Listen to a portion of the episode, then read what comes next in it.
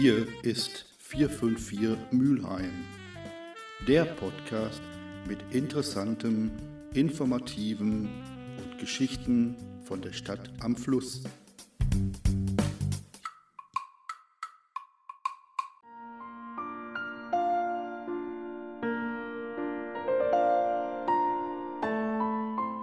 Pfarrerin Alexandra Cordes zum Thema der diesjährigen Passionszeit Üben.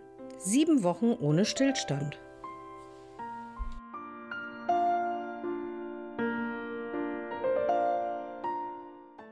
Ja, schon sind wir in der dritten Woche der Passionszeit. Es geht ja um die Fastenaktion der evangelischen Kirche. Sieben Wochen ohne Stillstand. Das müssen wir üben. Wie das gehen soll. Sieben Wochen ohne Stillstand. In der ersten Woche ging es um das Finden eines Zieles, dessen, was ich eigentlich verändern will oder da, wo ich nicht mehr stillstehen will. Und in der vergangenen Woche ging es dann darum, wenn ich ein Ziel habe, wie lege ich denn dann los? Diese dritte Woche ist überschrieben mit dranbleiben. Und äh, jede und jeder von uns, der schon mal versucht hat, etwas zu verändern und etwas zu tun, der weiß, dass das Dranbleiben eigentlich oft das Schwierigste ist. Denn Veränderung ist nicht immer leicht und oft ist es ein mühsamer Weg und manchmal haben wir dann auch eher das Gefühl, als wenn wir uns in einer Wüste befinden. Und dann denkt man, hm, hätte ich mir nicht vielleicht einen einfacheren Weg suchen können? Oder gibt es irgendwo noch eine Hintertür? Aber Durststrecken gehören immer wieder dazu zum Üben und zum Dranbleiben an Dingen. Und auch wenn wir das Gefühl haben, auf der Stelle zu stehen oder uns im Kreis zu drehen, geht es trotzdem immer auch weiter. Im Fastenkalender gibt es ein Wort dazu aus dem berühmten Buch von Onkel Toms Hütte. Da heißt es, wenn du dich in der Zwickmühle befindest und alles sich gegen dich verschwört und du meinst, nicht länger durchhalten zu können, darfst du auf gar keinen Fall aufgeben. Denn jetzt ist der Augenblick gekommen, da sich alles zum Guten wendet. Und so ist das auch in der biblischen Geschichte, die für diese dritte Woche ausgesucht ist. Es ist die Geschichte von Jesus in der Wüste. Jesus zieht sich 40 Tage und 40 Nächte in die Wüste zurück, bevor er sich ja auf seinen Weg macht, seine Berufung von Gott dann auszuführen. Und in der Wüste begegnet ihm natürlich ja das, was uns in Versuchung bringt. In der Bibel wird das natürlich mit dem Teufel bezeichnet, aber ich glaube eher das, was uns in Versuchung bringt. Und dieser Versucher oder die Versuchung, die setzt natürlich genau da an, wo es am schmerzlichsten wehtut. Zuerst beim Hunger. Sagt, hier, die Steine kannst du in Brot verwandeln. Und bei der Todesangst, hier, ich lasse dich leben, wenn du hier diesen Fels runterspringst. Und bei unserer Ohnmacht, guck dir an, das ganze Land, das gehört dir, wenn du mich anbetest. Aber Jesus geht auf keine dieser Versuchungen ein. Aber es ist Jesus, klar. Und wir, wir ganz normalen, einfachen Menschen, wie ist das mit uns? Schaffen wir das auch, dran zu bleiben, unsere Kräfte zu bündeln, diesen mühsamen Weg weiterzugehen, nicht aufzugeben, sondern weiter zu üben, das ist nicht so einfach. Und wie ist es, wenn man müde wird? Wie geht das dann? Eben standzuhalten, nicht aufzugeben. Martin Luther, der auch gegen viele Widerstände sich hat zur Wehr setzen müssen, der hat das so gesagt. Kein Sein, ein Werden. Das Leben ist keine Frömmigkeit, sondern ein fromm werden. Keine Gesundheit, sondern ein Gesundwerden. Kein Wesen, sondern ein Werden.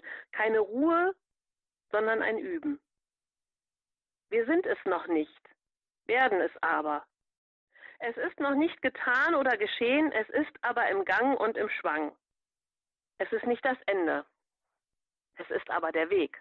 Und wenn Sie jetzt so überlegen, welchen Versuchungen die Ihnen begegnen, wollen Sie in der nächsten Zeit widerstehen, dann haben Sie vor Augen, es ist immer ein Weg und es ist nicht das Ende. Amen.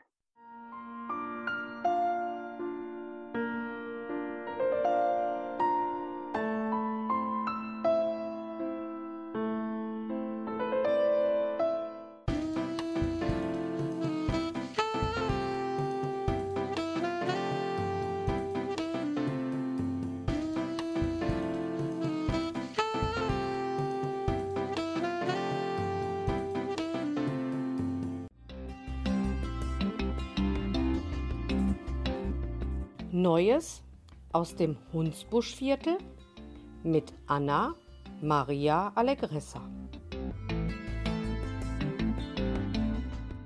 Hallo liebe Hörer, wir sind heute wieder verbunden mit direkt Speldorf und beim letzten Mal war das Interview mit Speldorf relativ kurz, lacht daran, dass ich tatsächlich meine eigenen technischen Geräte manchmal nicht beherrsche. Das will ich aber heute nachholen, deswegen das Gerät läuft. Hallo Anna, wie geht's dir? Hallo Ralf, na, mir geht's gut, immer noch. Frühlingserwachen in Speldorf. Ich fand das total klasse, auch den Titel, den ihr da gewählt habt. Das war ja, schon toll. Der kam ja von dir. ich fand es total toll. Am Sonntag sollt ihr strahlenden Sonnenschein haben, habe ich gehört. Also das letzte, was die Metrologen gesagt haben, strahlender Sonnenschein. Was ist nochmal alles für Sonntag geplant? Ja, also äh, wir hoffen natürlich, dass die Sonne uns äh, auf jeden Fall begleitet. Und dann wird äh, uns äh, der Chor Charisma äh, unterstützen und ein bisschen vorsingen. Und dann werden wir den Akkordeonspieler Silvester Peetsche dabei haben, der uns mit seinem Akkordeon begleitet.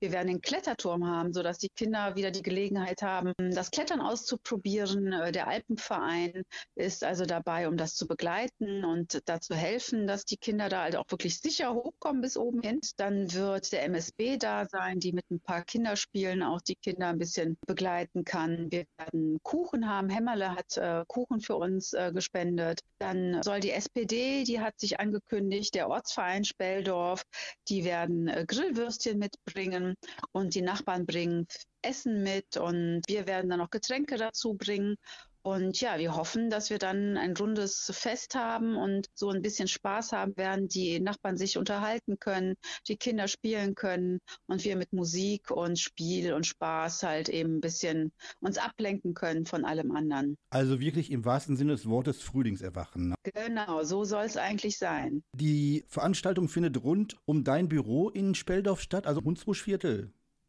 Das wird zwischen Hornhof und Hunsbuschstraße, äh, deswegen Hunsbuschviertel. Es ist also an der Hunsbuschstraße. Da gibt es also große Wiesen und der MSB, dem der, das Gelände gehört, hat uns also die Möglichkeit gegeben, dort auf dem Gelände halt zu feiern. Und wir feiern da mit dem Nachbarschaftsverein vom Mülheimer Wohnungsbau. Das ist die Alexander Tajnovic und wir beide versuchen das alles, soweit es geht, gut zu organisieren, damit wir da halt eben schönes Fest feiern können. Also wer jetzt noch nicht weiß, was er am Sonntag tun will, fahrt nach Speldorf, guckt euch die ganze Sache an, wird bestimmt sehr, sehr, sehr unterhaltsam. Ich freue mich unter anderem auch auf Charisma, weil ist der zweite Mülheimer Chor, den ich nach dem Ruhrschrei dann kennenlerne. Die fangen um 15 Uhr an zu singen und danach kommt halt eben unser Akkordeonist. Der wird dann wahrscheinlich so ab 16 Uhr anfangen, äh, ein bisschen Akkordeon zu spielen und wir wollen bis 18 Uhr zusammensitzen. Es ist also ein Mittagsfest und ja, bei Kaffee und Kuchen, denke ich, kann man nochmal zusammensitzen. Vielleicht vorher noch ein Grillwürstchen essen und dann ein bisschen feiern. Anna, ich wünsche dir ganz, ganz, ganz großen Erfolg und dann rollen danach ja auch große Dinge auf dich zu. Du bist ja immer noch in der Koordination für die Ukraine-Geflüchteten, aber das wird dann eines unserer Themen in einem der nächsten Podcasts sein. Ja, gerne, können wir gerne machen. Alles klar, ja, dann viel Spaß und ich hoffe, dass ich dann noch schaffe, auf jeden Fall zu Charisma vorbeizugucken.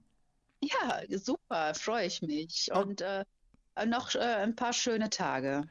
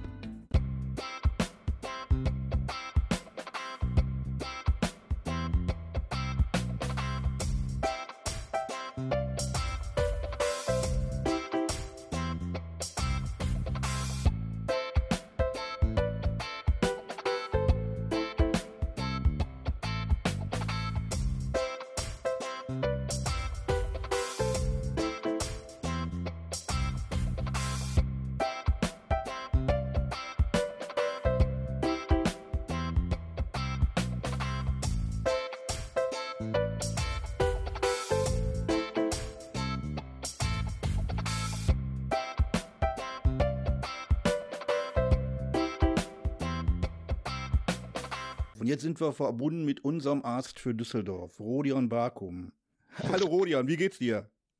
Ja, ganz gut. Ich weiß aus unserem letzten Gespräch, da warst du noch positiv. Bist du aus der Quarantäne raus?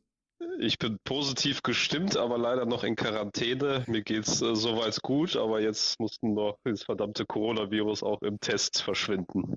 Ich habe unter anderem auch jetzt heute mitbekommen, dass auch unsere Bundestagspräsidentin positiv getestet wurde und die sitzt in Duisburg dann, denke ich, auch in Quarantäne. Irgendwie ist das in den Tagen richtig krass geworden mit der neuen Omikron-Variante. Wir kommen auf ein Thema, was viel wichtiger ist. Und liebe Zuhörer, der Rodian und ich, wir haben vor knapp anderthalb Jahren ein ganz, ganz tolles Interview gemacht. Das verlinke ich jetzt, weil da kommt auch so ein bisschen was noch aus der Familiengeschichte vom Rodion raus. Und die ist auch heute zentral für unseren Beitrag heute.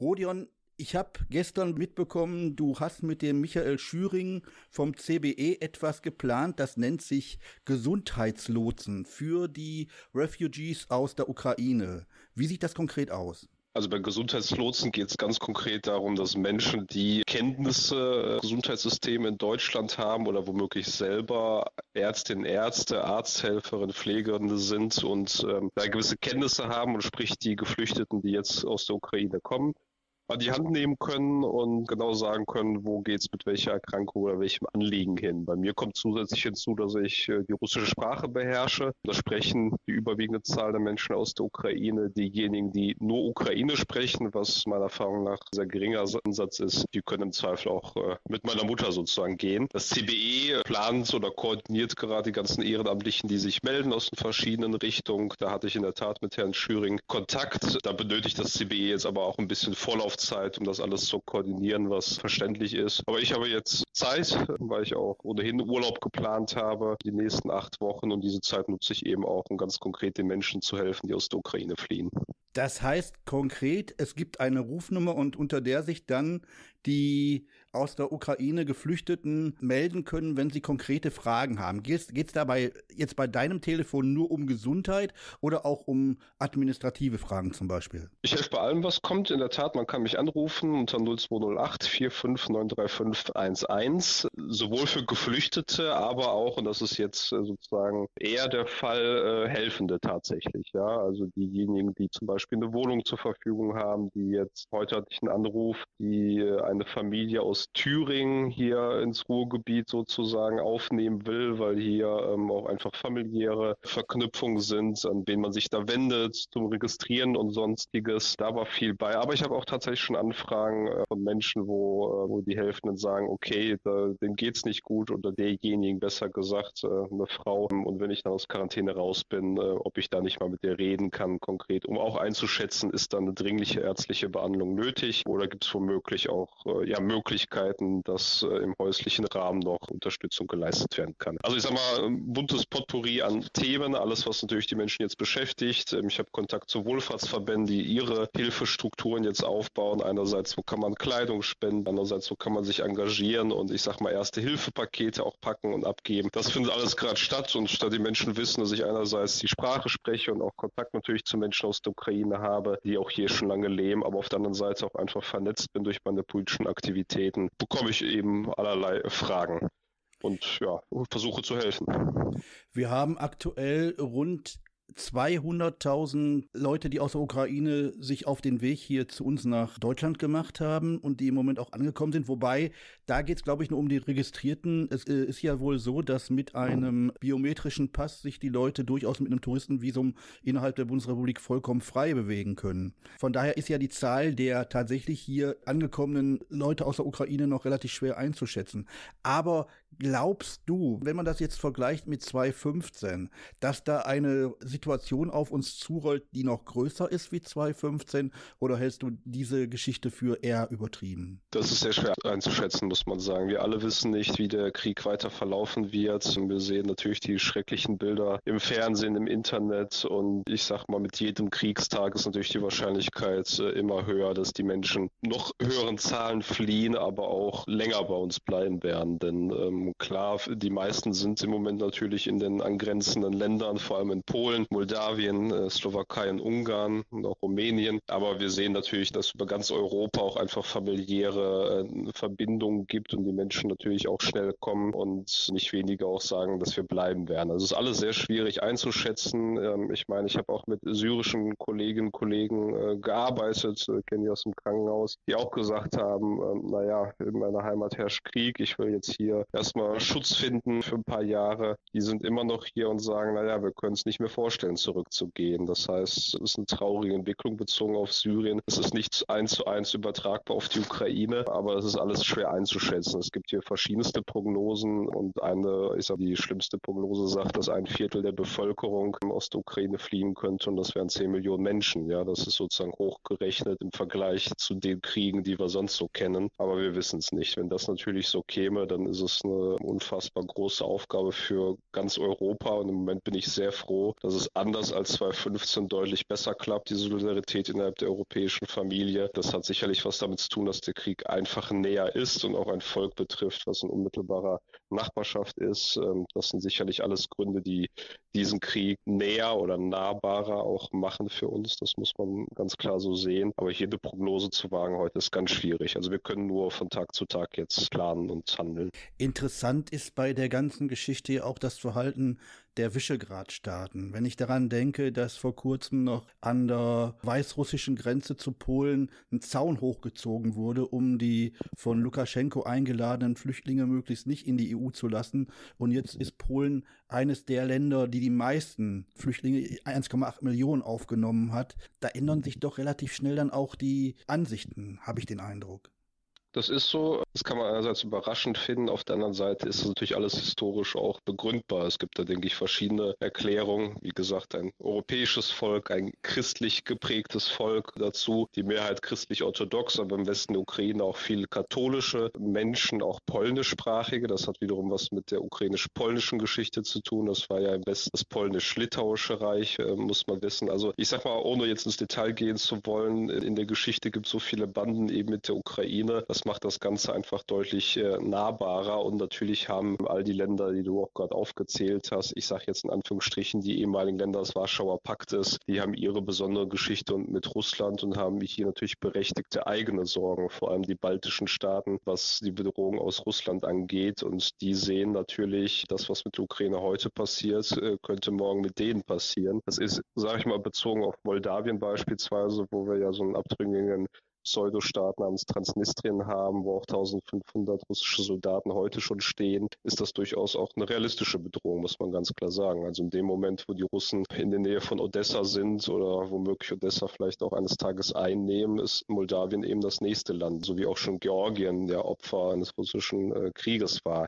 Also das sind alles so ganz individuelle Geschichten, Verbindungen dieser Länder, einerseits zur Ukraine, zu Russland, die hier einfach natürlich eine völlig andere Reaktion hervorrufen als zum Beispiel Syrien. Das kann man bedauern. Das bedauere ich, dass äh, diese Staaten damals im Falle von Syrien nicht so solidarisch waren. Aber umso mehr bin ich auch erleichtert oder sogar erfreut, dass jetzt umso höher der Einsatz ist für die Menschen, die aus der Ukraine kommen. Das hilft natürlich auch der Europäischen Union, muss man ganz nüchtern sehen. Es wird im Zusammenhang mit den Leuten, die aus der Ukraine kommen, immer wieder darauf hingewiesen, dass die ja über einen potenziell sehr hohen Bildungsstand verfügen und dass deren Integration in unser System folglich auch relativ einfach sein wird. Also auch, ich sag mal, vom Migrationshintergrund. Der Arbeitsmarkt, dass der die Leute auch zum großen Teil absorbiert. Glaubst du das? Ich sag mal aus meiner Sicht und äh, dem äh, Blick auf meine Familie, auf meine Umgebung, die Menschen, die ich hier kenne, würde ich das bejahen, wenngleich ich einschränken muss, dass es natürlich eine sehr spezifische Sicht ist. Also sprich, ich kenne hier russisch-ukrainischsprachige Ärztinnen und Ärzte, Psychotherapeuten, Krankenpflege und so weiter. Das ist natürlich jetzt mein Umfeld, das ich über die ganzen Jahre aufgebaut habe. Letztendlich wird man das sehen müssen. Wir wissen und sehen ja jetzt, dass es hauptsächlich Frauen und Kinder sind, die kommen, weil die Männer da weiter Krieg führen müssen das ist ein riesiger Unterschied zu, zu Syrien, wo zwei Drittel mindestens äh, junge Männer kamen. Also da sehen wir eine vollkommen andere Bevölkerungsgruppen, die kommen. Und zumindest kann ich das in Bezug auf meine Profession oder auf meine Branche sagen, dass in den ehemaligen Sowjetrepubliken, wenn da vieles nicht gut entwickelt ist, sprich die Wirtschaft, gab es immer vergleichsweise hohe Investitionen ins Gesundheitssystem. Ja? Also das ist ja durchaus bekannt, dass auch Staaten wie Kuba, die ja wirtschaftlich völlig marode sind, aber aufgrund des Systems der Staatskultur sehr viel in ihren Gesundheitsbereich investieren, sodass auch ein armer Staat wie Kuba sich erlaubt, die Ärzte in die Welt zu schicken, um zu helfen. Und so ist es auch in der Ukraine. Man muss wissen, die Ukraine ist doppelt so groß wie Deutschland, hat aber nur die Hälfte der Einwohner. Dann kann man sich schon mal vorstellen, dass es sich auf die großen Städte konzentriert und sonst viel Land ist. Sprich, die Infrastruktur ist deutlich schlechter. Aber da, wo ein Krankenhaus da ist, wo eine Poliklinik da ist, wo Ärzte sind, da ist in der Regel auch der Stand des Gesundheitssystems zumindest kein schlechtes. Das kann man mit Deutschland nicht vergleichen, muss man ganz klar sagen. Aber ich habe natürlich in meinem familiären Umfeld immer wahrgenommen, dass die Menschen in der Ukraine oder aus den ehemaligen Sowjetrepubliken ein hohes Bewusstsein für Bildung und Profession haben. Das muss man schon sagen. Und da ist natürlich die Hoffnung, dass viele gut ausgebildete Menschen kommen. Wird nicht auf alle zutreffen und in vielen Berufen, gerade in der Medizin, braucht man auch Sprachkenntnisse. Das wird mit der Zeit kommen. Aber ich habe da keine Zweifel, dass auch viele gut ausgebildete Pflegerinnen und Ärztinnen auch darunter sind. Das wird so sein. Ich habe bisher immer die grundsätzliche russische Gemeinde als eine sehr homogene Gruppe erlebt. Also unabhängig davon, ob die Leute aus der Uk Ukraine, ob aus Kasachstan oder sonst wo kamen, was sowohl die orthodoxe Kirche wie auch die jüdische Gemeinde anging, habe ich immer so den Eindruck, dass die Mitglieder dieser Gemeinden in sich total befreundet sind und dass für die dass das Schlimmste ist, dass jetzt da plötzlich von außen selektiert wird. Du kommst aus Russland, du kommst aus der Ukraine. Glaubst du, dass der Zusammenhalt innerhalb der orthodoxen Kirche und auch innerhalb der jüdischen Gemeinde so stark sein wird, dass der diese Probleme auch letztendlich dann äh, absorbieren kann? Also muss vielleicht sagen, äh, du sagst ja richtig, als homogene Gemeinschaft wahrgenommen. Ich sage mal, wir in den russischsprachigen Gemeinden, so formuliere ich es mal, da, da, wurde immer schon sehr stark auch Wert drauf gelegt, aber man wusste, wer woher kommt, aus welchem Land, mit welchem Hintergrund, christlich, jüdisch, gar nicht so sehr um Schubladen zu stecken, sondern vielmehr auch aus Interesse, sage ich ganz klar, denn das verbindende Element, was wir alle haben, ganz gleich, wo wir geboren sind, ist eben die Sprache und damit einhergehend die Kultur. Jetzt komme ich aus der Ukraine, ähm, bin zur Hälfte Hälfte habe ich eben jüdische Wurzeln, ein Viertel russisch, ein Viertel ukrainisch. Und daran siehst du, das ist so gesehen aus deutscher Sicht sehr bunt gemischt, weil das ja unterschiedliche auch Ethnien, unterschiedliche Kulturen durchaus sind und so geht es auch einfach vielen, die aus der ehemaligen Sowjetunion kommen, egal ob aus Russland, Ukraine oder Kasachstan, dass dort eben verschiedene Wurzeln, verschiedene Kulturen auch verschmelzen und letztendlich das verbindende Element die Sprache ist an der Stelle. Und ich glaube schon, zumindest nehme ich das hier auch in Deutschland wahr, man spricht zwar viel über ein Stück weit Spaltung, weil hier Russia Today und so empfangen wird und sich sicherlich einige das angucken, gucken werden und auch ein Stück weit Putin unterstützen in ihrem Denken. Aber ich nehme das zumindest in meinem direkten Umfeld so wahr, dass ein sehr starker Zusammenhalt da ist und ganz gleich im Übrigen, wie man eben zu diesem Krieg äh, steht, eine hohe Bereitschaft da ist, hier zu helfen. Weil man sieht, es kommen Menschen, die einfach unschuldig sind. Das muss man ganz klar sagen. Aber ich will dennoch ganz klar und deutlich hervorheben, die russischsprachige Gemeinschaft hier in Deutschland, egal ob jüdische Gemeinde, russisch-orthodoxe Kirche, die Menschen, die aus Russland kommen, aus Kasachstan, dann ganz gleich, erlebe ich so, dass sie eine hohe Solidarität haben, dass sie diesen Krieg ablehnen, dass sie einfach nur diesen Menschen helfen wollen. Denn ich sag mal, durch diesen Krieg ist auch ein Bruch in unserem Selbstverständnis entstanden. Denn in der Tat ist das so, Russen und Ukrainer, auch Weißrussen im Übrigen, alle Völker, die drumherum sind, empfinden und empfanden sich immer als Brüdervölker. Das hat schon Olaf Scholz richtig gesagt. Und an meinem Beispiel sieht man, dass es auch in einer Person sozusagen sehr häufig vereint sein kann. Dieser Krieg hat doch einen Bruch tatsächlich in dieses Gefühl gebracht und zumindest die Menschen, die hier in einem demokratischen Land aufgewachsen, sozialisiert sind, die unterscheiden ganz klar, das ist Putins Krieg und dann gibt es aber die Russen, es gibt die Ukrainer, das sind die Menschen, mit denen wir auch in Zukunft zusammenarbeiten wollen, vor allem dann, wenn es eine neue russische Regierung ho hoffentlich eines Tages geben wird.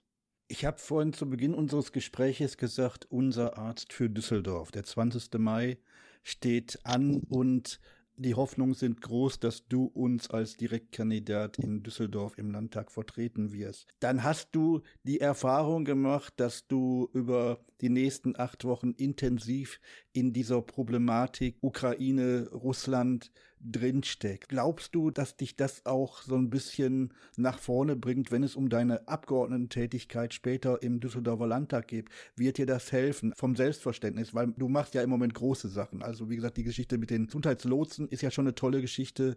Glaubst du, das kann dir alles dann auch helfen, um in Düsseldorf gute Politik für uns zu machen? Auf jeden Fall. Erstmal muss ich äh, leider korrigieren, das ist der 15. Mai und ich hoffe, alle gehen am 15. Mai wählen und nicht, und nicht erst am 20. Nein, das muss ich äh, aber nochmal sagen ähm, und natürlich vorher Briefwahl. Aber ich will, ich will ja sagen, also ich mache ja Politik oder will in die Politik gehen, in die Berufspolitik, weil ich normal auch in meinem jungen Leben jetzt Erfahrung gemacht habe, wie eine Migration, wie ein Bildungsaufstieg und auch Integration hier vor Ort.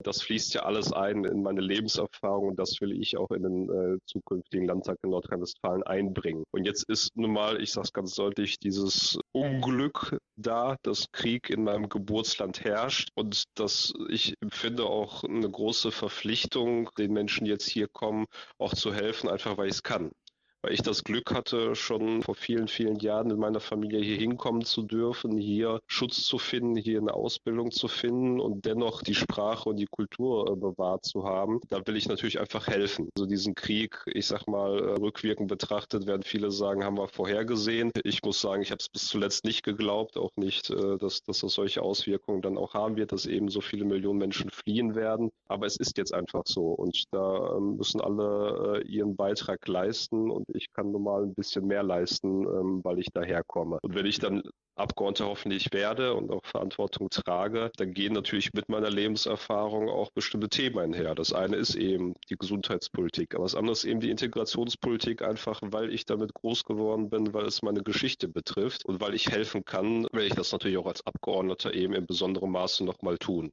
Deswegen muss ich betonen, das war alles so nicht geplant. Ne? Also ähm, das äh, muss, muss man wirklich sagen. Nur jetzt letztendlich bin ich zumindest meines Wissens der einzige Kandidat mit dem entsprechenden Wurzeln in der Ukraine und da empfinde ich das schon, dass mir auch eine besondere Verantwortung dann zukommen wird. Auch jetzt natürlich bei der Bewältigung der Integration, die jetzt in den nächsten Monaten und Jahren anstehen wird. Eine abschließende Frage. Du hast gerade selber die Situation der Brudervölker auf dem Staatsgebiet der ehemaligen UdSSR betont. Und ist es möglich? Ich meine, wir bekommen ja im Moment äh, so viele verschiedene Informationen und die sind ja auch immer unabhängig davon dann auch von der entsprechenden Seite gefiltert worden. Ist es möglich, dass der Zusammenhalt innerhalb innerhalb, ich sag mal bewusst jetzt russischen, und ja, damit meine ich aber das gesamte Gebiet, der russischen Gemeinschaft so groß ist im Rahmen vom Brudervolk, dass irgendwann die Leute auch von selber aufhören, äh, Krieg zu führen, weil sie einfach sagen, es gibt so viele verwandtschaftliche Beziehungen, wir können im Prinzip nicht auf unseren Bruder schießen und dann tatsächlich mit dem Krieg von sich aus aufhören.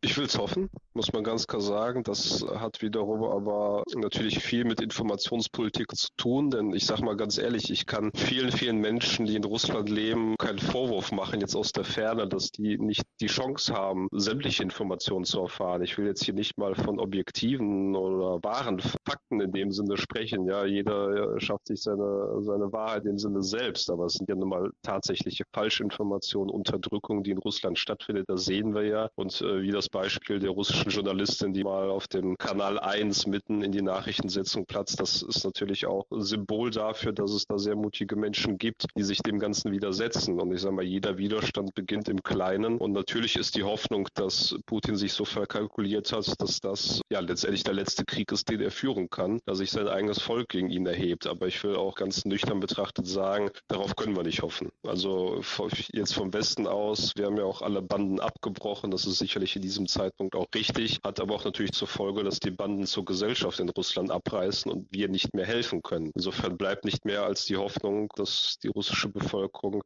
auch sich selbst zur Wehr setzen kann. Nur da muss ich ehrlicherweise sagen, darauf kann man nicht bauen. Also darauf können wir jetzt nicht setzen. Das ist keine Strategie, die wir da verfolgen können. Aber es ist sicherlich alles, was hilft, alles, was äh, man ja auch sagen, so Gruppen wie Anonymous jetzt auch machen. Ja, eigentlich eine Gruppe, die ja für illegale Aktivitäten bekannt ist. Die rufen ja die Menschen dazu auf, über verschiedene Kanäle im Internet über diesen Krieg zu informieren. Und ich glaube, Kriege im 21. Jahrhundert, die werden nun mal in großen Teilen im Internet über die Informationen geführt. Das sehen wir jetzt. Und ohne das äh, wird es da auch keinen Umschwung geben. Das ist so, aber bleiben wir optimistisch, hoffen wir auf das Beste sozusagen. Nur lassen wir uns nicht von unserer Meinung, von unserem Medienkonsum hier auch in Deutschland äh, falschen Hoffnungen aussetzen. Das muss man auch sagen. Rodion, vielen lieben Dank. Wir bleiben natürlich in Kontakt, weil die nächsten acht Wochen mit Sicherheit spannend werden und du bestimmt die ein oder andere Geschichte zu erzählen hast oder wir auch vielleicht vom Podcast noch helfen können bei deiner Arbeit und dich unterstützen können, genauso wie wir das mit den Freunden vom CBE machen. Ich wünsche dir viel, viel, viel Kraft und Danke. ich, und ich wünsche dir natürlich erstens, dass du obwohl du noch positiv bist, irgendwann wieder negativ bist und dich auch wieder aktiv einschalten kannst, denn du wirst gebraucht. Und ich freue mich schon auf unsere nächsten Gespräche. Danke, ich freue mich auch und immer wieder nett äh, mit dir diesen hm. Podcast zu machen. Danke dir.